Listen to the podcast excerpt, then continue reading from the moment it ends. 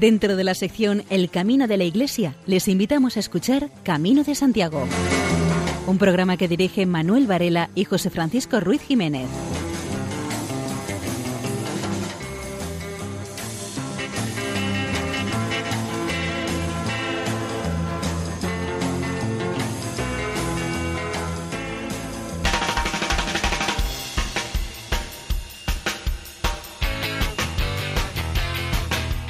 Queridos oyentes, les damos la bienvenida a una nueva edición del programa Camino de Santiago en la sintonía amiga de Radio María. Les invitamos a que nos acompañen durante la próxima hora en nuestra peregrinación nocturna virtual a través de las ondas.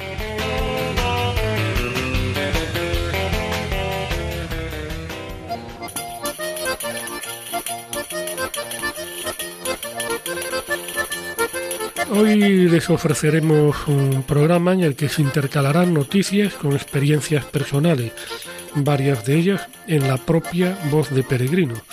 En concreto, algunos que en los últimos días hicieron el camino primitivo, de Oviedo a Santiago, y en un punto de la ruta a Fonsagrada fueron entrevistados por el párroco Miguel Ángel Álvarez. Como invitado tendremos a Nathan de Sousa, del albergue La Fuente del Peregrino, y sin mayor dilación entramos en materia.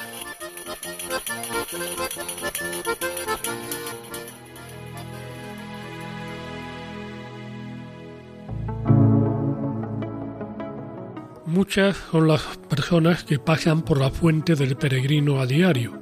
Algunos dejan allí algunas monedas, otros su cansancio y preocupaciones, otros una sonrisa, un hasta luego y un gracias por todo pero otros dejan allí sus impresiones, sus recuerdos, sus sentimientos y el sello de su fe. Es el caso de un peregrino que quiso dejar un poema. Siempre está Dios, ni se muda, ni cambia esperando el momento oportuno, por más despacio que andemos, por más deprisa que corramos. Porque para Dios no existen las prisas, ni el tiempo ni el espacio, y no entiende de entendimientos, pues solo Él es sabio y nos mira, nos sonríe, habla con nosotros, en la soledad nos acompaña siendo el mejor amigo. Cuando la duda nos envuelve y la oscuridad nos abruma, es la luz que empequeñece al sol. Cuando nos falta la esperanza, Él es el faro que nos guía, porque Dios siempre ama, no sabe hacer otra cosa, y aunque nuestra mente no entienda, ya que Dios habla al corazón, termino diciendo, Dios ama después de amar.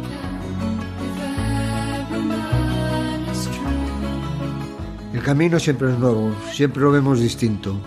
Aunque las vivencias son personales, los lugares y las anécdotas son compatibles.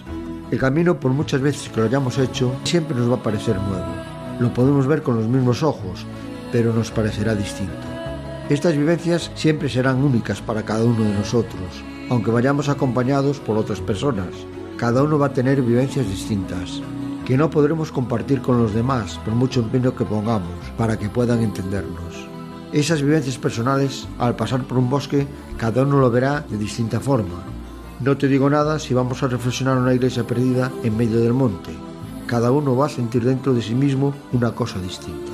Ahora bien, los lugares por donde pasamos y las anécdotas siempre serán compartidas. Entre todos los que formamos ese grupo, que día a día compartimos el camino con sus buenos momentos y otros no tan buenos.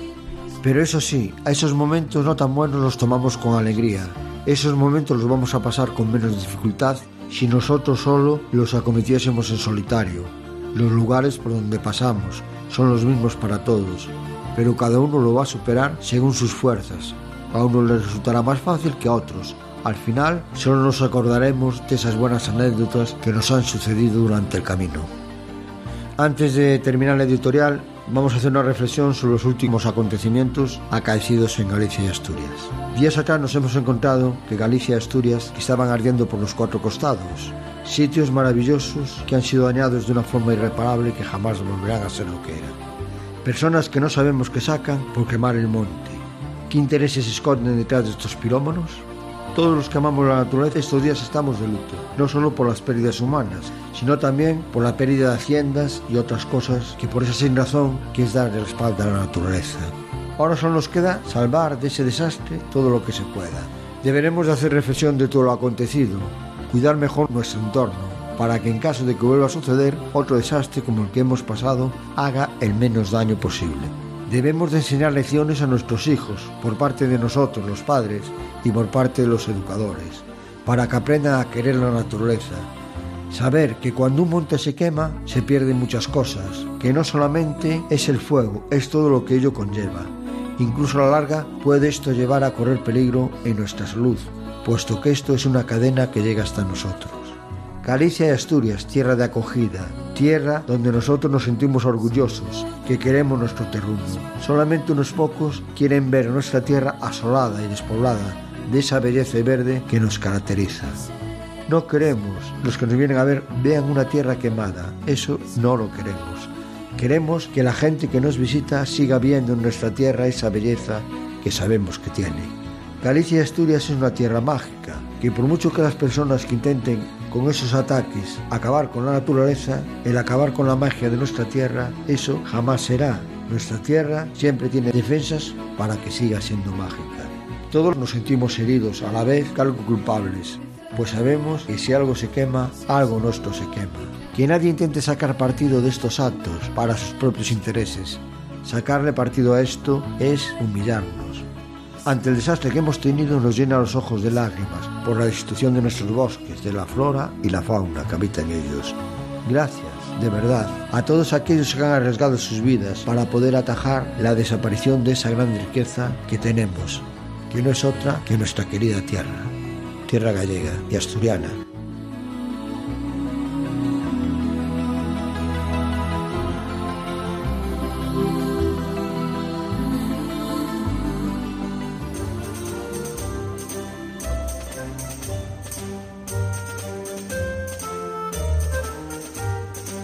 Auditorio del Hostal de los Reyes Católicos de Santiago de Compostela acogerá del 9 al 11 de noviembre el décimo Congreso Internacional de Estudios Jacobeos. Organiza el Comité Internacional de Expertos del Camino de Santiago y tendrá como objeto profundizar en los aspectos más significativos del Patronato de Santiago. Con esta perspectiva se analizarán las características del apóstol como patrón y protector de naciones, ciudades, órdenes hospitalarias, órdenes militares, cofradías e iglesias. De forma especial se indagará sobre los aspectos espirituales, iconográficos, simbólicos, políticos e históricos de una relación que ha entrado profundamente en la cultura y en la mentalidad de muchos pueblos de Europa y de América. Destinatarios de este congreso son estudiantes, docentes, estudiosos de la cultura jacobea, miembros de asociaciones del Camino de Santiago y demás personas interesadas. La inscripción es gratuita hasta completar aforo y la Junta de Galicia, en colaboración con la Cátedra del Camino de Santiago y de las Peregrinaciones de la Universidad de Santiago, ofrece 12 becas para investigadores que consisten en la estancia completa y gratuita durante los días del Congreso.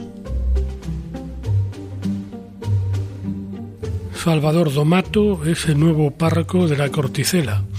La capilla de la Corticela en la Catedral de Santiago era de los peregrinos extranjeros.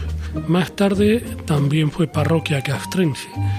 En ella se vienen realizando en los últimos años varios matrimonios de peregrinos. El sacerdote diocesano y canónigo de la Catedral de Santiago, Salvador Domato Búa, ha sido nombrado por el arzobispo de Compostela, Julián Barrio, nuevo párroco de Santa María la Antigua de la Corticela. En la actualidad, Salvador Domato Búa es director del Archivo Histórico Diocesano, una institución creada por él en el año 1974.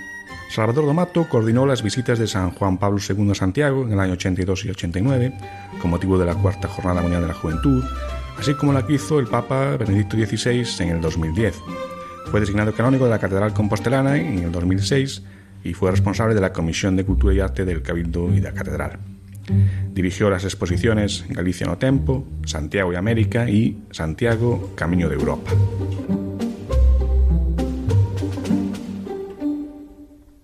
Escuchamos a una peregrina a la que entrevista el padre Miguel Ángel Álvarez. Luisa de Dinamarca. ¿Por qué motivos está usted haciendo el Camino de Santiago? Yo vengo de un país que es muy plano y es muy chiquito y para mí, cuando estoy en las montañas y la naturaleza, estoy en contacto con algo que es más grande que yo y estoy buscando esto en el camino caminar unos caminos y eso que una nunca sabe que va a encontrar en el camino. Y he visto esto en estos días también, que cada día es una sorpresa. Lo que acaba de decir Luisa, de, lo imprevisto y de también cómo Dios se va manifestando pues, a, lo largo del camino. También me gustaría saber cómo es la convivencia con los demás peregrinos. Yo vení sola aquí y estaba muy nerviosa, decir de la verdad. Y el primer noche tuve ganas de ir a casa directo, pero en la mañana empecé la caminata y desde la mañana caminé con una señora y ella tuvo que quedarse en Oviedo y cuando había eh, eh, despertado. Sí, sí, sí, de ella, pensé, oye, ahora sí estoy sola, vamos ahí, vamos, vamos, vamos.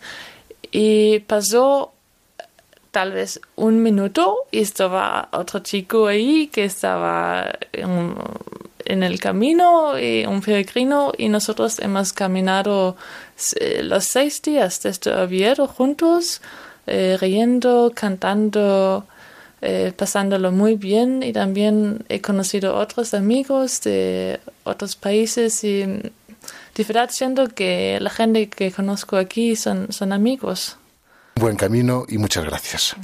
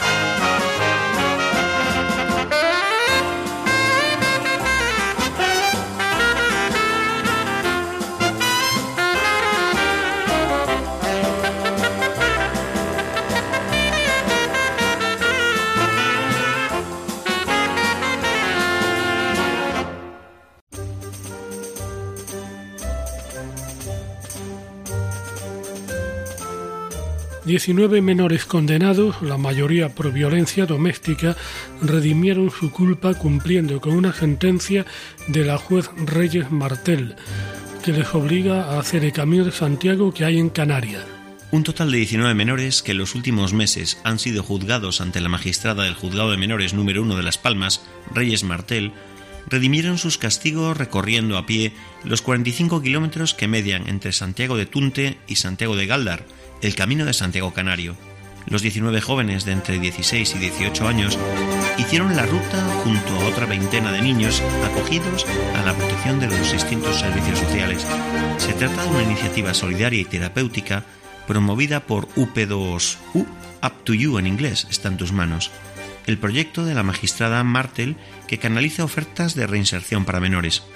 La mayoría de los niños han sido sometidos a medidas judiciales por delitos leves, sobre todo amenazar a sus padres.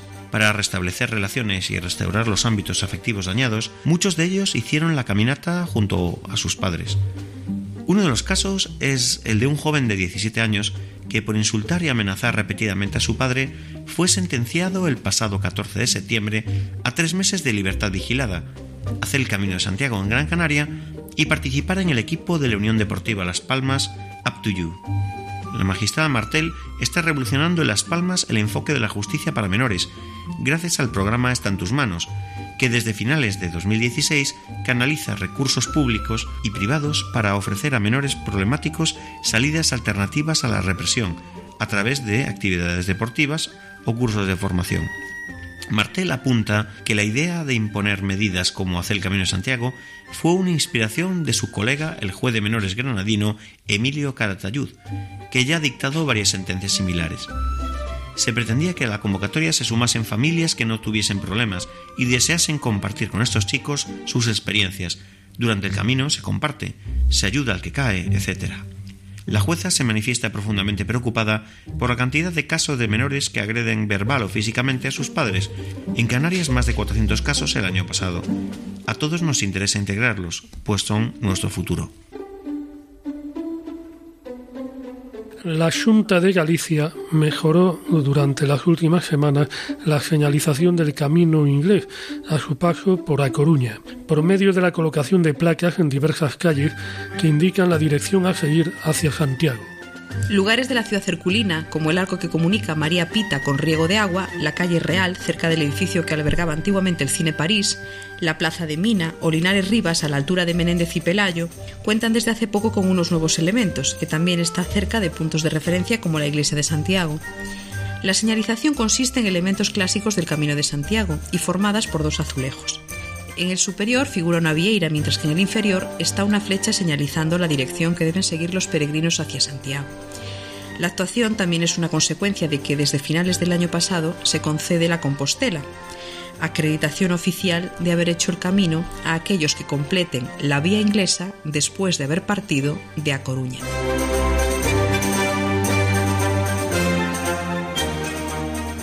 Hablamos con Karen, una peregrina alemana que está haciendo el camino primitivo y que también, como todos los demás días, eh, hoy llegó a Fonsagrada en esta etapa de su peregrinar a Santiago de Compostela. Le preguntamos en primer lugar los motivos por lo que estás haciendo el Camino de Santiago. Yo he terminado mis estudios hace dos semanas antes del camino y he caminado desde Francia, he hecho el Camino del Norte antes y pensaba que necesito un poco tiempo para mí misma, para pensar un poco sobre la vida y para saber a dónde va mi camino después, mi camino de la vida. Muy bien, mira, y otra cosa, ¿qué se siente al subir a Fonsagrada, al llegar aquí, entrar en Galicia, sabiendo que ya está cerca Santiago de Compostela? Para mí hoy estaba súper lindo llegar aquí porque he caminado hoy desde la mesa, es como 42 kilómetros, entonces yo estaba súper, súper cansada y lo lindo estaba que cuando estaba abajo de Fonsagrada veía la ciudad y venían los otros peregrinos y si yo era sola, seguro que era súper difícil para eh, subir aquí, pero con los peregrinos hablamos y ya no sentí la subida. Entonces se puede decir que en el camino también es bueno encontrarse con los otros peregrinos que ayudan a hacer el camino, ¿no? Sí, sí, eso seguro. Y a veces solamente es un poco difícil decir que se necesita también tiempo para sí mismo, porque hay muchos peregrinos que son súper amables y es lindo pasar tiempo con ellos, pero también en el camino para mí es importante tener un poco tiempo para mí misma y así siempre es como una balanza, un equilibrio que se tiene que tener. Bueno, pues deseamos que llegues eh, felizmente a Santiago, como dijimos en, la bendición de los peregrinos, que te puedas encontrar con el apóstol Santiago y sobre todo con Jesucristo y que desde allí pues también tengas una oración por los que quedamos aquí. Gracias. A ti.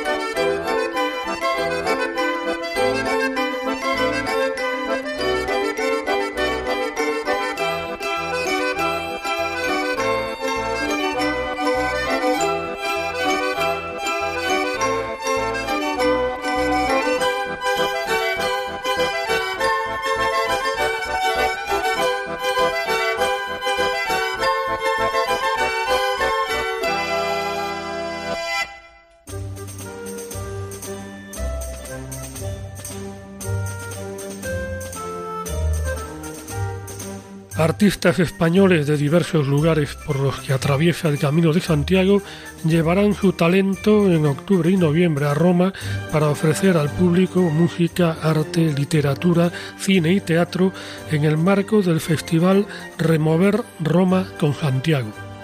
El evento presentado en la Embajada de España en Italia se celebrará con motivo del 30 aniversario de los itinerarios culturales del Consejo de Europa. La idea es dar a conocer la creatividad y la sensibilidad de profesionales procedentes de distintos puntos de España. El festival empezó el pasado 2 de octubre y concluirá el próximo 2 de noviembre. Acogerá la exposición fotográfica Muchos Caminos, comisariada por Manuel Oliveira, director del Museo de Arte Contemporáneo de Castilla y León. Las imágenes serán de artistas españoles, pero también extranjeros, que bien han abordado en sus trabajos cuestiones relacionadas con el Camino de Santiago, o sus obras pertenecen a centros de arte y museos situados en lugares por los que pasa el camino. Además de la exposición, el festival también contará con el ciclo Cine en Camino, con proyecciones y conferencias de artistas como los cineastas Oliver Rassi y Óscar Alegría, o la fotógrafa Isabel Muñoz. En teatro, el programa incluye el espectáculo Beatus, Visiones del Apocalipsis, texto de San Juan y Tomás Elliot, y el evento La Sala Parta, a cargo de Felipe Emanuel Ugarte. Y habrá también una sección llamada Música para el Camino, con conciertos de artistas como el compositor Kepa Junquera o las cantantes Usía y María del Mar Bonet, y un ciclo titulado Libros por el Camino.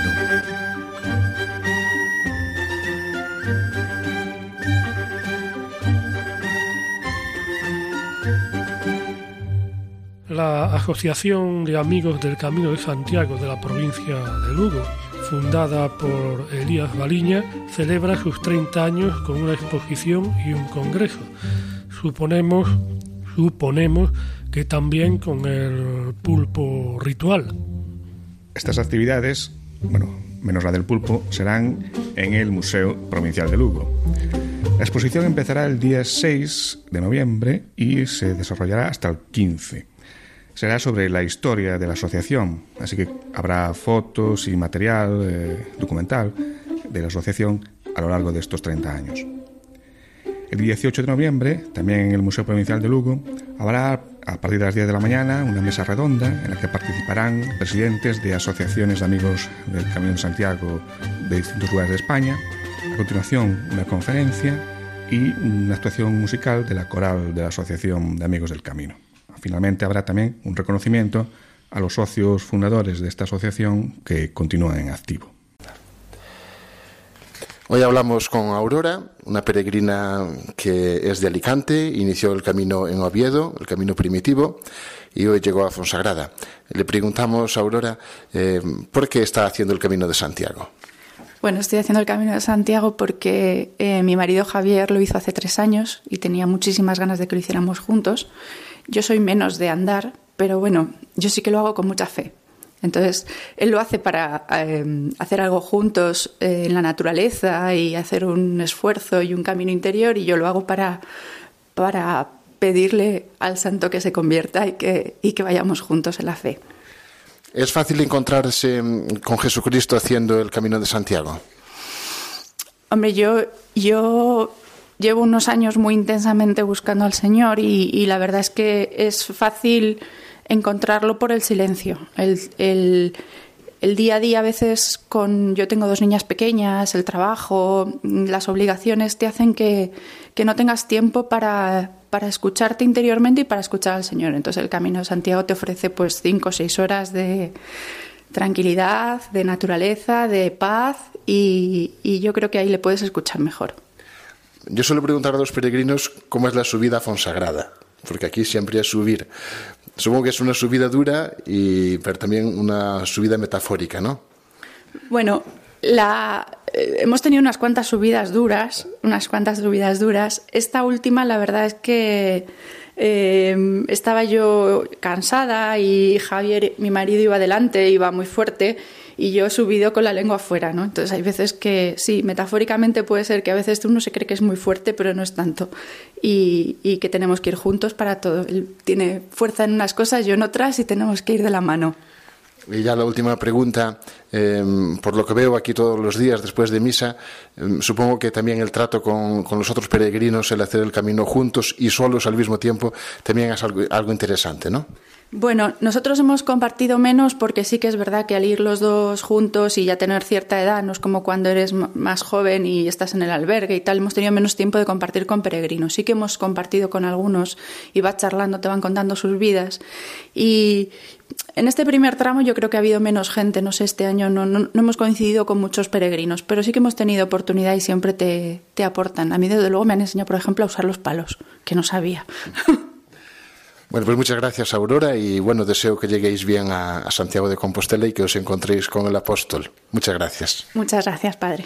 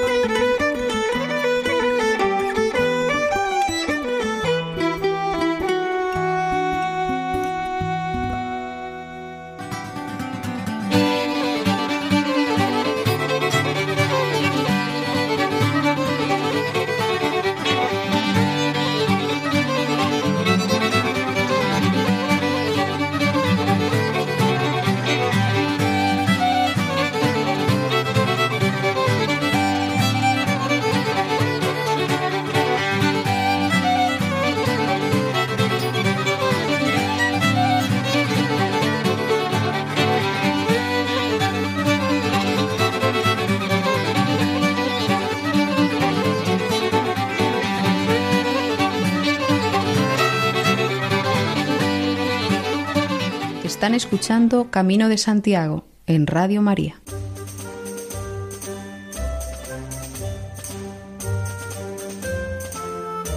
Escuchamos a Nathan da Souza del albergue La Fuente del Peregrino, que nos cuenta el caso de un peregrino que vio la luz tras 29 peregrinaciones. Experiencias con los peregrinos tenemos muchísimas y es un intercambio, ¿eh? Nosotros aprendemos muchísimo con los peregrinos y también creemos que podemos aportar algo para los peregrinos en el sentido de ayudarles a reflexionar acerca de la respuesta para sus vidas, para su camino. Una vez pasó un muchacho de Salamanca que había hecho el camino bastantes veces, ¿no? Y estábamos después de la cena, un coloquio muy agradable, habían dos chicas italianas también con nosotros y todo el tema giraba de que el Camino de Santiago era un lugar extraordinario para poder reflexionar, pensar acerca de la vida, pero este muchacho iba más allá, él decía que había hecho el camino muchas veces y un solo año había hecho dos veces el camino desde Saint-Jean-Pied-de-Port y nosotros, pues, dos veces en el mismo año, es tremendo, ¿no? Y nosotros, ¿cuántas veces has hecho el camino? Y él nos dijo, 29 veces. ¡Wow! Entonces nos quedamos sorprendidos y yo me vi una vez más en esta responsabilidad de poder, oye, chapó por ti, tendrás unos gemelos como piedras, pero tengo una triste noticia que darte. ¿eh? No sé si has encontrado lo que estás buscando, porque llevas mucho tiempo buscando, pero el camino que tú buscas tiene un nombre. Se llama Jesús. Hasta que no te encuentres con el dueño del camino, que así se llama Jesús, el camino, la verdad y la vida, no pararás de caminar. Y para muchas personas es eso, aunque no se dan cuenta. Ahí quedó la conversación. Al día siguiente nosotros nos despertamos junto con los peregrinos para despedirnos de ellos. Y este chico de Salamanca nos dijo, adiós muy buenas, ahí os quedáis, me voy. Y se marchó. Y pensamos, ¿será que se habrá ofendido? ¿Se habrá quedado molesto? ¿No? Por lo que sé, no le habrá gustado alguna cosa. Y luego se marcharon también las chicas italianas y empezamos a limpiar, porque la jornada de voluntariado está separada en cuatro áreas, ¿no? Y una de ellas es la limpieza. Entonces empezamos a recoger las cosas y vemos el libro de visita donde los peregrinos suelen dejar algunos mensajes, ¿no? De gratitud, que le ha parecido la comida, la casa. Y este chico de Salamanca había escrito una página entera y decía más o menos así. A unos les ha hecho falta hacer el camino dos o tres veces para encontrar lo que tanto buscaban. A mí me ha hecho falta hacerlo 29 veces para entender que el camino es Jesucristo. Nos quedamos nosotros sorprendidísimos y él empieza a relatar como un poema de su encuentro con Cristo en aquella noche que había entendido que todo lo que había caminado era para encontrarse con Él. Y al final él pone abajo cuánta falta hace evangelizar en el camino. Yo soy uno de ellos. He encontrado a Cristo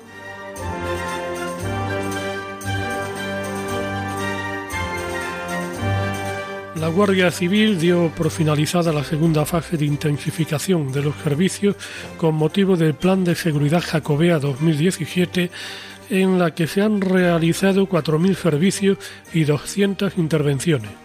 Entre las actuaciones registradas se prestaron 35 auxilios sanitarios y rescates, 75 servicios informativos, realizándose 298 entrevistas con personal diverso y se efectuaron 196 inspecciones en establecimientos de alojamiento, como pueden ser albergues, hostales y demás recintos de cobijo que utilizan los peregrinos durante su etapa hasta llegar a Santiago de Compostela. A pesar de haber terminado la segunda fase de intensificación de los servicios, la Guardia Civil continuará con la vigilancia y auxilio en los diferentes trayectos del Camino de Santiago, con motivo de su servicio ordinario, empleando para ello todo su potencial humano y material. El aumento de servicio por parte de la Benemérita se realizó en las distintas rutas existentes para peregrinar a Santiago, el camino francés que es el más frecuentado, se puede apreciar este refuerzo de prestaciones, pero además el Camino del Norte, el portugués, también se reflejó el aumento de operativos. El gobierno de Aragón ha invertido 10.000 euros en unos trabajos de mejora de un tramo del Camino de Santiago de Aragón en la zona de Santa Cilia. El año pasado se actuó en la zona de Sompor y el Hospital de Santa Cristina y que en esta ocasión se mejora una zona de paso degradada en el término municipal de Santa Cilia. Entre los trabajos realizados está el engravado de un kilómetro 300 metros del camino en el que se producían encharcamientos, la colocación de una barandilla de madera en el puente ubicado junto a la carretera de Atarés, el entubamiento de hormigón de tres pasos de agua y la nivelación del camino de un tramo de unos dos kilómetros y medio. Ana Flor de Francia. Le preguntamos en primer lugar los motivos por lo que estás haciendo el Camino de Santiago. Pues la experiencia de un gran camino de pie, para mí eh, la búsqueda espiritual y también em, la descubierta de nuevas personas, que eso es una sorpresa. Uno sale solo de peregrinación, pero se va encontrando con otros peregrinos. ¿Cómo ha sido la experiencia, Ana Flor? Pues es muy rico porque en la vida necesitamos solitud y necesitamos compartimento con otras personas. Y pues yo he empezado con una amiga durante 10 días y después me fue sola y he descubierto que no podría estar sola. Eh, no podría, ¿no? Em, no, no fue sola, he encontrado mucha gente y muchos, muchas amistades. me gusta andar sola y también me gusta encontrar. Mm. Buen camino y muchas gracias.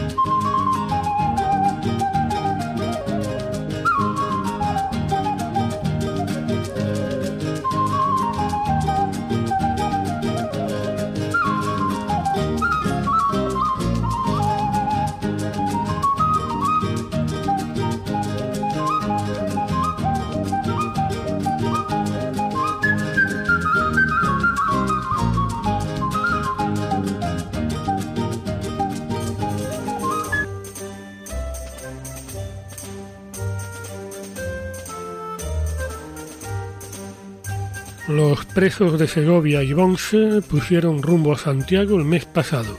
La concejala de Patrimonio Histórico Claudia de Santos recibió en la Sala Blanca del Ayuntamiento de Segovia al grupo del centro penitenciario, que inició acto seguido y desde la capital el Camino de Santiago. Antes de iniciar la ruta, los componentes del grupo formado por 10 internos y 5 monitores voluntarios recibieron en la Sala Blanca del Ayuntamiento una insignia con la imagen del acueducto la concejala les agradeció su esfuerzo y el hecho de que con esta decisión de participar en la peregrinación contribuirán a dar sentido al camino.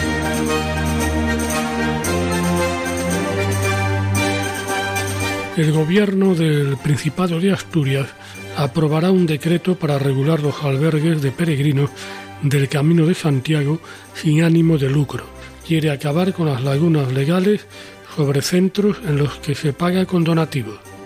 Se trata de estos albergues, tanto públicos como privados, en los que el alojamiento se realiza a cambio de un donativo, un pago equivalente al coste de los servicios recibidos o el abono de una tasa. El objetivo es poner fin a la situación actual de ausencia total de regulación de este tipo de establecimientos que acogen a un creciente número de peregrinos en las distintas rutas asturianas del Camino de Santiago. El futuro decreto regulará el procedimiento de creación de estos establecimientos, su funcionamiento y características básicas que deben tener posibilitando a la Administración asturiana la inspección de los albergues.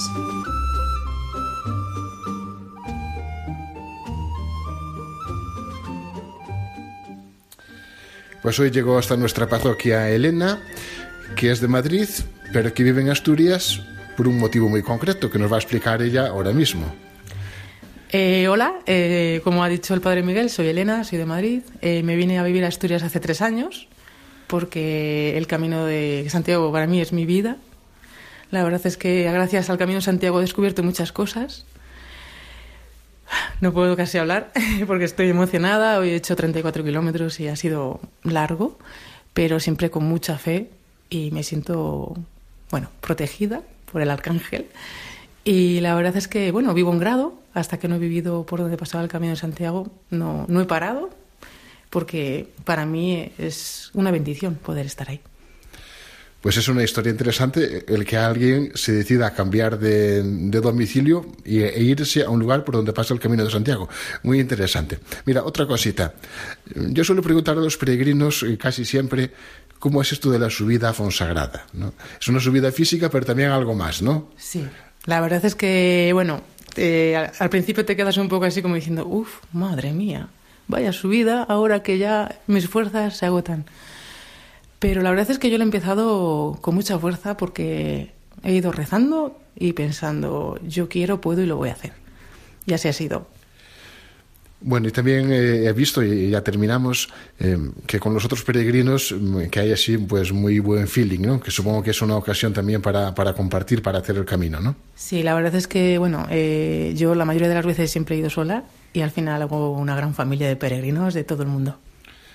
Bueno, pues nada, te deseamos, como decíamos en la bendición, que llegues felizmente a Santiago y que también pues allí te acuerdes de nosotros delante del apóstol. Que tengas muy buen camino. Muchísimas gracias por todo. Buen camino para todos de la vida. A ti.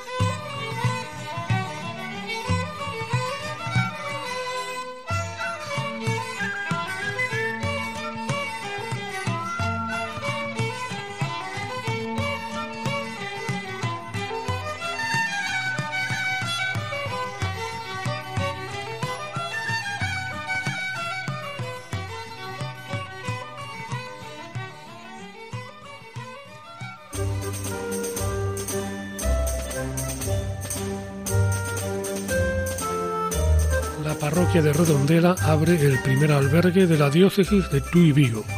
Es un establecimiento ubicado en un inmueble rehabilitado junto a la iglesia.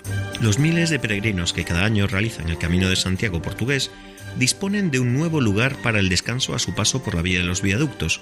La parroquia de Santiago de Redondela ha abierto en el centro de la localidad el primer albergue de la diócesis de Tuy Vigo, un edificio histórico recién restaurado de dos plantas con capacidad para 30 personas alojados en literas en dos amplias y luminosas habitaciones.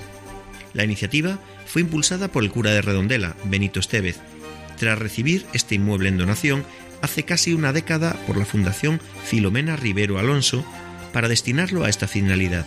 Tras años de trámites ante el Concello y para cumplir con las exigencias de patrimonio, unido a las dificultades para obtener la financiación necesaria para la rehabilitación del edificio, cifrada en 280.000 euros, el albergue abrió sus puertas en Semana Santa para atender la demanda de hospedaje ante el auge de la ruta jacobea. El número de peregrinos aumenta cada año, unas cifras que se multiplican por la promoción en los últimos tiempos por parte de las administraciones del Camino de la Costa, que confluye con la ruta interior, pasa por Tui y Porriño, en la vía redondelana. El párroco manifestó que hasta el momento estaban muy satisfechos con la ocupación lograda, ya que lo tenían lleno casi a diario, pese a que acaban de empezar. El establecimiento no tiene ánimo de lucro y la recaudación se destina al pago de las obras, el mantenimiento del inmueble y los sueldos de los dos empleados que lo atienden. Redondela, desde hace siglos, es parada obligada y fonda en el camino del Santiago portugués. La iglesia históricamente siempre estuvo vinculada a la hospitalidad. En la zona trasera del edificio hace siglos hubo un hospital de peregrinos atendido por religiosos. El establecimiento, ubicado en la calle Telmo Bernárdez, cuenta con 30 camas, 6 duchas y 3 aseos. Además está dotado con todos los servicios habituales, como cocina, comedor, lavadora gratuita, parking de bicicletas, wifi y un enorme patio exterior en el que los grupos, si el tiempo lo permite, pueden hacerse una barbacoa para recuperar fuerzas tras la jornada de peregrinaje. Uno de los dos encargados del local, Geray Rodríguez, destaca la buena acogida por parte de los clientes. Muchos le comentan que es el mejor albergue desde Oporto y casi todos quedan muy satisfechos con la estancia.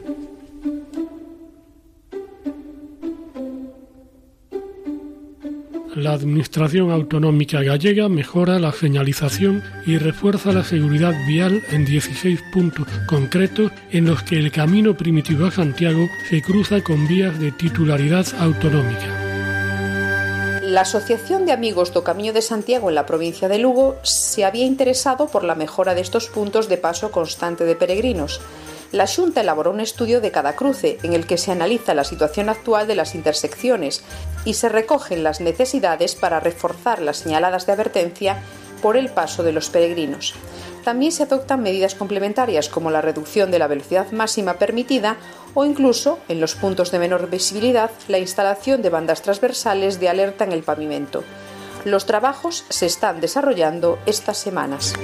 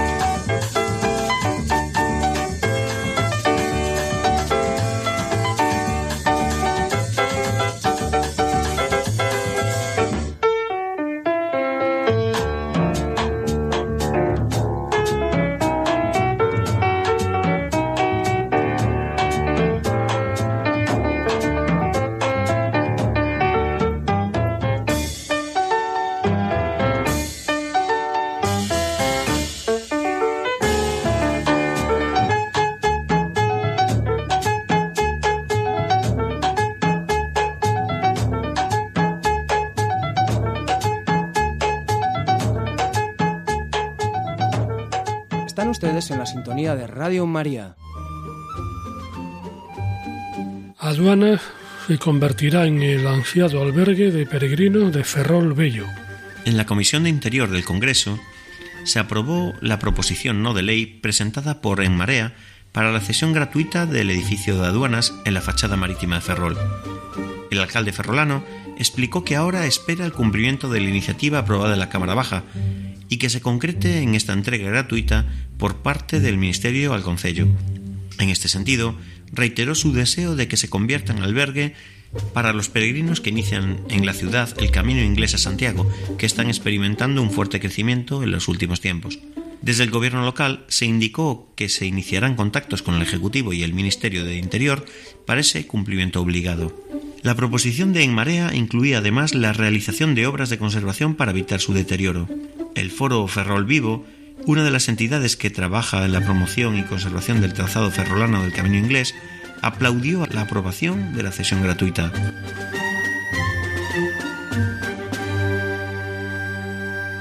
Patrimonio realiza una nueva delimitación del Camino de Santiago para incluir los barrios orensanos de Canedo y Beira. La Junta de Galicia trabaja en la delimitación del Camino de Santiago para incluir en su trazado los núcleos de Canedo y Beiro, en el municipio de la capital orensana. Atenderá con ello una antigua reivindicación que permitirá que los propietarios puedan acceder, al igual que los del resto de las 498 parroquias gallegas que están incluidas en la demarcación del Camino de Santiago, en el programa de ayudas de rehabilitación de viviendas específicos para la ruta jacobea, unas ayudas que hasta ahora no se les ha dado. El motivo de esta demora es que los barrios orensanos de Canedo y Beiro están situados en una variante del Camino de Santiago aún no incluida en esa demarcación oficial que es la Vía de la Plata Camino del Sureste o Camino Mozárabe. El problema se produjo ya en el año 95, cuando la presión de un determinado líder político hizo que cambiaran la ruta oficial del camino por Cudeiro, dejando fuera la zona de Beiro. La Junta de Galicia cambiará esta antigua delimitación e incluirá ya con sus respectivos nombres o definiciones esta vía alternativa y que se reconocerán las dos con iguales derechos.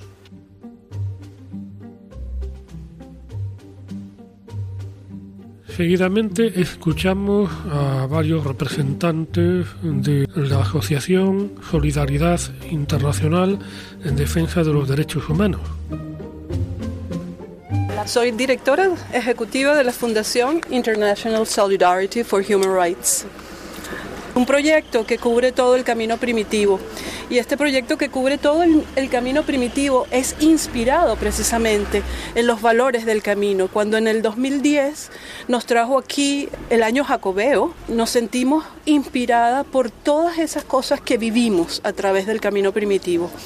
Y entonces decidimos, ¿por qué no hacer una ruta de derechos humanos honrando al camino, honrando a su gente, honrando a los peregrinos y que dejáramos plantado como una semilla de valores una placa significativa, una placa de bronce que adorne eh, las distintas etapas del camino? Y así hicimos la ruta de los derechos humanos, son 30 placas, hemos colocado ya 15 con esta y para el año que viene pensamos inaugurar las otras 15 y abrir definitivamente a todos ustedes dejarlo aquí como un legado de nosotros, un pequeño legado a esta hermosa región de Asturias y Galicia, este camino de los derechos humanos.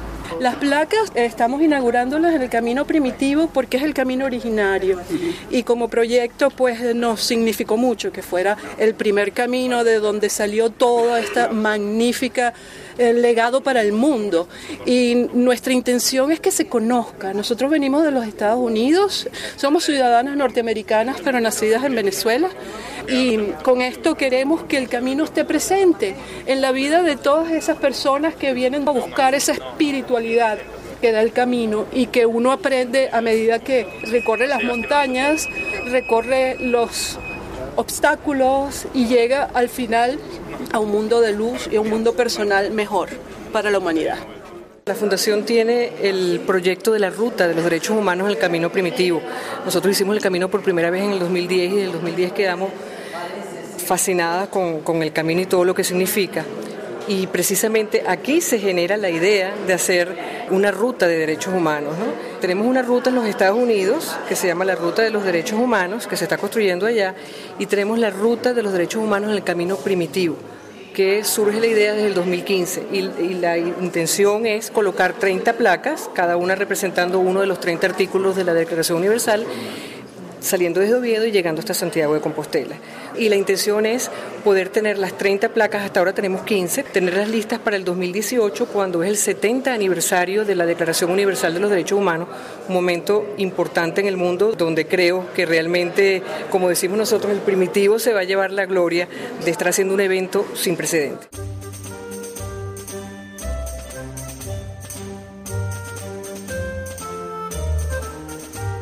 Con motivo de ser mañana el Día de la Reforma, hacemos alusión al especialista en el mundo jacobeo Alberto Solana, en un artículo titulado Lutero y el Camino de Santiago. Lutero hace referencia a Santiago de Compostela casi un centenar de veces, todas en tono de reprobación, descalificando la tradición jacobea de un plumazo. Desaprueba ir a Santiago en peregrinación, acto que no considera el modo de honrar al apóstol y lo juzga incluso como un deshonor hacia el Señor. Sobre los que peregrinan a Compostela, Lutero dice que o son idólatras, o blasfemos, o tentados por el diablo, o están locos, o quieren evitar el cumplimiento de un deber, o van a Galicia por simple curiosidad, sed aventuras, deseo de cometer algún pecado o practicar la mendicidad. Vamos, que no da ni una sola opción de virtud al peregrino al que considera desde una valoración negativa como cristiano engañado, corrompido, inmoral, impuro u obsceno. Nada irreconocible de aquella piadosa promoción cisterciense de rutas de peregrinación, trazando itinerarios y difundiendo cantos que establecieron lazos de comunicación y unidad de Europa.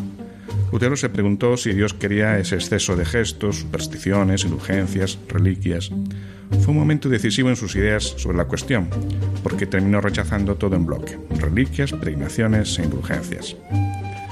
Lutero estaba muy al corriente de la importancia de Santiago y conocedor de la enorme afluencia de peregrinos en comparación a otras peregrinaciones europeas, se esforzó en persuadir a sus compatriotas alemanes a que no hicieran la peregrinación, en muchos escritos en que machacaba con insistencia lo que él veía como algo inútil, pecaminoso, vano y absurdo, burlándose y ridiculizando las situaciones entre peregrinos.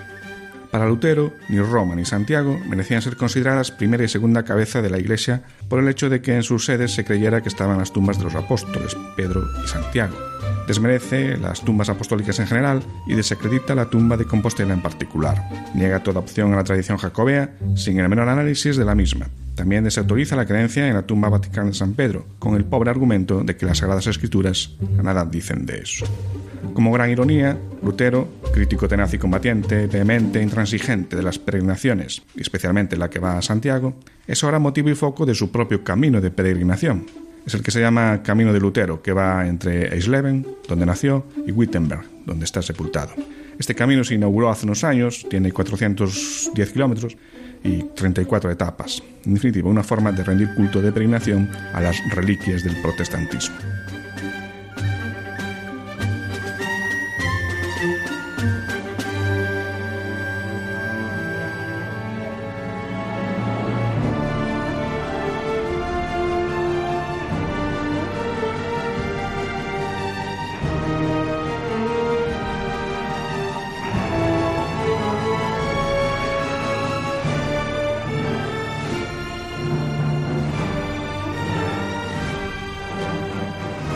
Hemos llegado al final de nuestro tiempo asignado. Les esperamos en dos semanas si Dios quiere.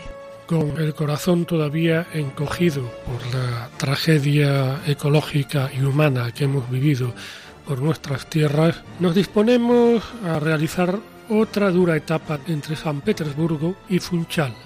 Buenas noches y feliz andadura.